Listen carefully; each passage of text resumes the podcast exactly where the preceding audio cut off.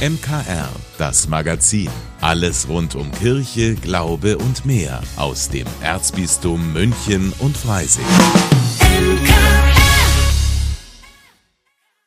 Heute mit Corbinian Bauer. Weihnachten ist das Familienfest schlechthin. Es bringt auch die Familien zusammen, in denen einzelne Mitglieder inzwischen weit weg von der Heimat entfernt leben. Das fällt mir immer auf, wenn bei uns in der Straße, die immer komplett vollgeparkt ist, wenn alle Autos weg sind über die Feiertage.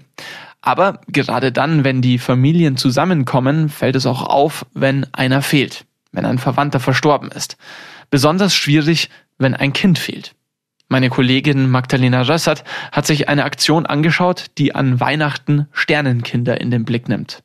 Im Münchner Luitpoldpark ist zu jeder Jahreszeit etwas los. Am Bamberger Haus haben im Winter die Eisstockbahnen Hochkonjunktur. Da passt der Christbaum unter der weihnachtlichen Biergartenbeleuchtung perfekt dazu. Zumindest auf den ersten Blick. Wenn man genauer hinschaut, sieht man, dass die Anhänger nicht dem klassischen Christbaumschmuck entsprechen, erklärt Armin Arnold. Wir stehen jetzt hier vor einem Sternenkinder-Erinnerungsbaum, also einem kleinen Weihnachtsbaum, bisschen was über zwei Meter hoch, ähm, den wir jetzt in diesem Jahr zum ersten Mal hier am Bamberger Haus aufgestellt haben. Im letzten Jahr gab es so einen Baum im Garten vom Parkcafé. Und wir sehen ja schon, es hängen ein paar Anhänger dran mit Namen, mit Geburtsdaten.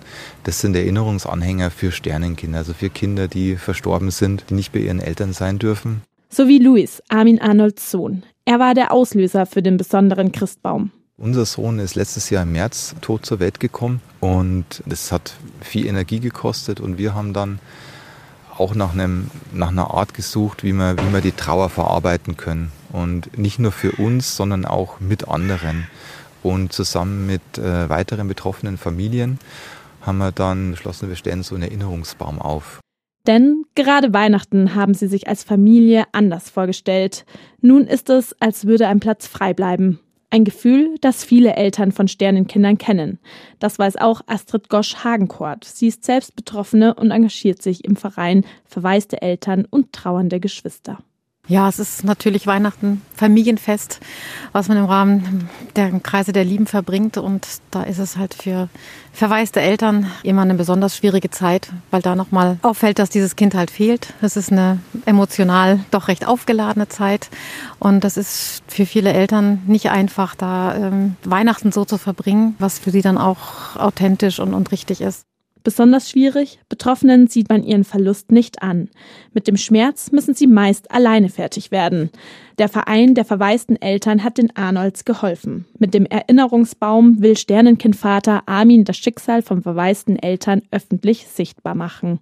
Wir haben halt wirklich bewusst darauf geachtet, dass der Baum dort steht, wo Leben ist. Also wir haben jetzt hier den Biergarten, wir haben da drüben einen kleinen Spielplatz und das soll halt einfach zeigen, ne? die Sternenkinder, die sind halt einfach mitten im Leben mit drin, weil es auch Sternenkinder sind ein Teil vom Leben. Das gehört mit dazu und das soll nicht in einer abgeschiedenen Ecke stattfinden, sondern einfach dort, wo es sich das Leben abspielt. Seiner Familie hat der Baum geholfen, sagt Arnold. Und es soll auch ein Weihnachtsgeschenk für sein Sternenkind Louis sein. Man kann ja für seine Kinder tatsächlich nicht mehr so viel machen ja, und möchte aber trotzdem.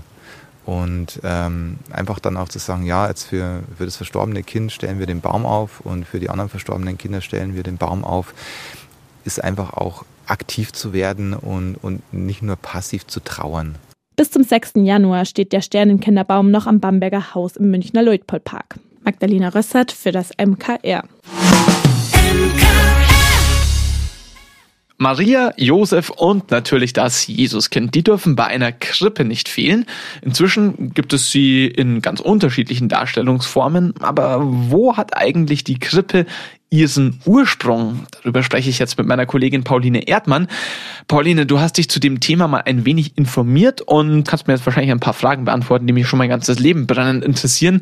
Und zwar, woher kommt denn jetzt die Tradition der Krippe? Die ursprüngliche Weihnachtskrippe geht wohl auf Franz von Assisi zurück. Den kenne ich. Ja, nämlich vor 800 Jahren, wenn ich mich nicht verrechnet habe, nämlich am 24.12.1223 hat er in Greccio mit einem lebendigen Ochsen und einem Esel die Szene der Geburt Jesu Christi nachgestellt. Er wollte damit die Botschaft von Weihnachten näher bringen und auch die Bedeutung der Geburt Jesu Christi verdeutlichen. Ja, mit lebendigen Tieren, da wissen wir auch, da hat der heilige Franziskus gehabt und da liegt es irgendwie nahe. Heute kann ich mir das schlecht vorstellen, Ochs und Esel im Wohnzimmer stehen zu haben. Äh, wie ist denn nun die Krippe in unsere Haushalte gekommen? Ja, ab dem 16. Jahrhundert fand dann die Weihnachtskrippe mal wieder durch die Jesuiten eine europäische Verbreitung. Die Krippenfiguren wurden immer kleiner und die heilige Familie wurde durch den Engel, die Hirten und die drei heiligen Könige ergänzt. Und ja, ab dem 19. Jahrhundert war es dann Tradition, auch die Krippen in den Haushalten aufzustellen. Vorher war es nämlich nur in den Kirchen üblich. Anfangs sogar nur in den katholischen Regionen, denn in den protestantischen Regionen stand der Weihnachtsbaum. Aha. Ja, super spannend. Äh, aber heute, da hat sich ja bestimmt auch einiges getan, wie so Krippe auszusehen hat, weil ich kenne jetzt natürlich die Krippen, die man halt so kennt, also die daheim oder bei den Großeltern oder auch in der Pfarrei. Gibt's die eine Krippe? Du hast schon gesagt, Ochs und Esel gehören dazu, aber gibt's klare Regeln, was bei einer Krippe dabei sein muss, was nicht? Also ich würde sagen, die heilige Familie, dass die dabei ist, ist Standard. In der Westkirche wird zum Beispiel die Krippe oft in Form von einem Stall dargestellt, während sie in der östlichen Kirche meist eine Höhle ist. In der Zeit der Aufklärung waren die Krippen teilweise vor allen Dingen in den bayerischen Regionen komplett verboten. Da haben dann die Bauern angefangen, Krippenfiguren zu schnitzen und denen diesen Touch der Gebirgslandschaft gegeben. Ich zum Beispiel hatte als Kind schon eine Krippe aus Playmobil-Figuren. Und ja, heute gibt es die aus Holz, aus Stein gemeißelt, also jegliche Figuren. Ich glaube nicht, dass es da die eine Krippendarstellung gibt. Und ich finde auch, jede Krippe hat irgendwie so seinen eigenen Charme und Zauber und gehört für mich zu Weihnachten dazu. Würde mich ja interessieren, was deine Playmobil-Krippe für einen Touch gehabt hat, ob es jetzt ein ländlicher war oder, naja, aber. Orientalisch. Ein orientalischer, siehst du, das passt ja dann auch irgendwie zum Setting. Ja, sehr spannend und ganz unterschiedliche Krippen, die kann man sich aktuell im Freisinger Diözesanmuseum anschauen.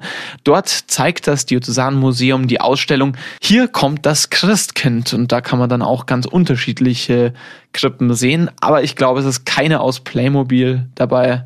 Die musst du dann, Pauline, einfach mal zu uns in die Redaktion mitbringen. Vielleicht kriegen wir dann noch Einblicke, die man noch nicht einmal im Diözesanmuseum bekommt. Aber vielen Dank, dass du uns einmal in die Welt und vor allen Dingen in die Geschichte der Krippe mitgenommen hast. Die Botschaft von Weihnachten ernst nehmen, das heißt auch für die Menschen da zu sein, denen es nicht gut geht. Das macht der katholische Männerfürsorgeverein KMFV in München zwar das ganze Jahr über, aber besonders eindrucksvoll eben am Heiligen Abend. Wie jedes Jahr werden da auch dieses Mal wieder circa 1000 Münchner Obdachlose zu einem Weihnachtsessen ins Hofbräuhaus eingeladen. Caroline Schmidt ist schon seit über zehn Jahren als ehrenamtliche Helferin mit dabei. Das ist für mich einer der schönsten Möglichkeiten, das Weihnachtsfest zu feiern. Dass man sagt, man gibt anderen, die es vielleicht nicht so gut getroffen haben im Leben, einfach was zurück. Man schenkt Zeit. Und was ich immer ganz wichtig finde, das ist immer natürlich von den Ehrenamtlichen ein Geben, aber es ist ja auch ein Nehmen, weil das ist ein gemeinsames Miteinander dieser Abend. Und wenn dann irgendwie gegessen wurde, dann spielt die, die Band, die Holy Rocks, die spielen ja schon ganz lange und die machen eine ganz tolle Stimmung und dann tanzt man und es können alle irgendwie an diesem Abend Abend eigentlich kurz mal vergessen, wer es wäre, sondern man hat einfach zum Schluss wirklich auch einen gemeinsamen schönen Abend. Und das, finde ich, ist was ganz Einzigartiges. Viele Ehrenamtliche wie Caroline Schmidt helfen schon den ganzen Tag über zusammen und bereiten den Saal schön weihnachtlich vor, decken die Tische und, und, und. Klar, die Ehrenamtlichen, die das machen, das aber auch der katholische Männerfürsorgeverein das weiterhin wirklich so toll organisiert. Und da steckt ja auch noch ganz, ganz viel äh, Logistik und Spenden von anderen dahinter. Die Bedürftigen und Obdachlosen bekommen ein Weihnachtsgeschenk. Das Hofbräuhaus stellt die Räumlichkeiten zur Verfügung. Also da steckt so viel dahinter. Einzelne Schulen decken die Tische ein. Also dieses tolle Engagement für diese Feier finde ich einfach ganz, ganz toll. Und ich hoffe, dass es noch ganz lange und viele, viele Jahre geben wird. Natürlich wäre Caroline Schmidt auch gerne bei ihrer Familie, aber so richtig vermisst sie die eigentlich nicht. Sie freut sich über das, was sie an Dankbarkeit von den Obdachlosen zurückbekommt.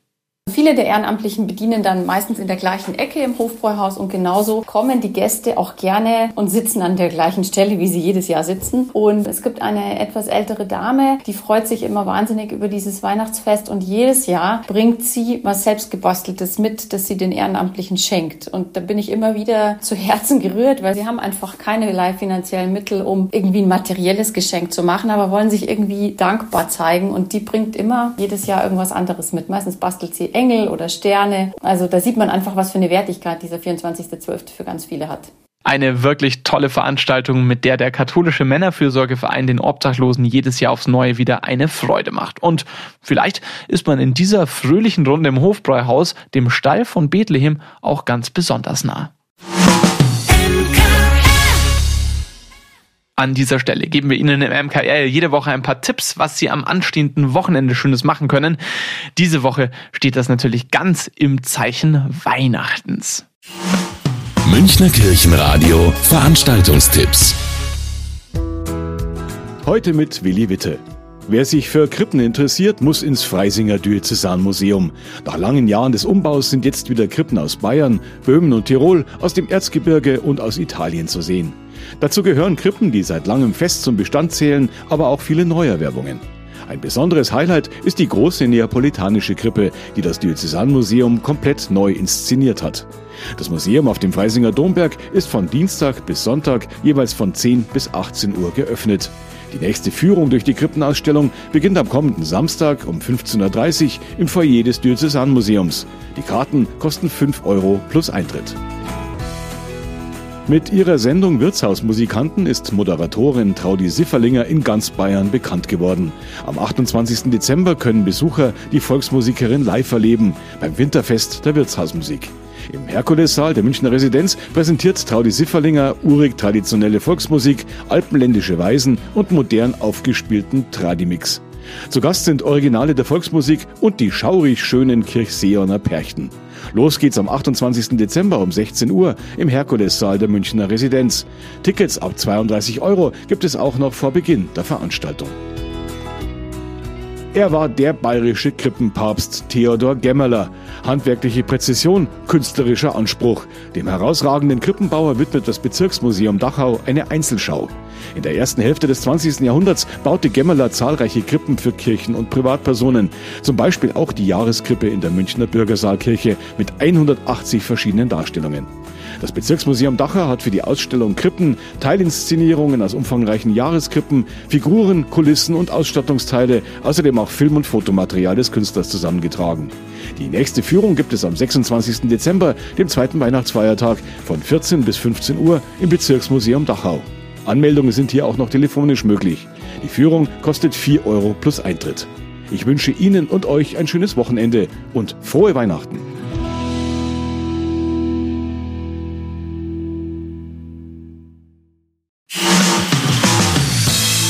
Vielen Dank, dass Sie sich unseren Podcast MKR, das Magazin des Münchner Kirchenradios, angehört haben.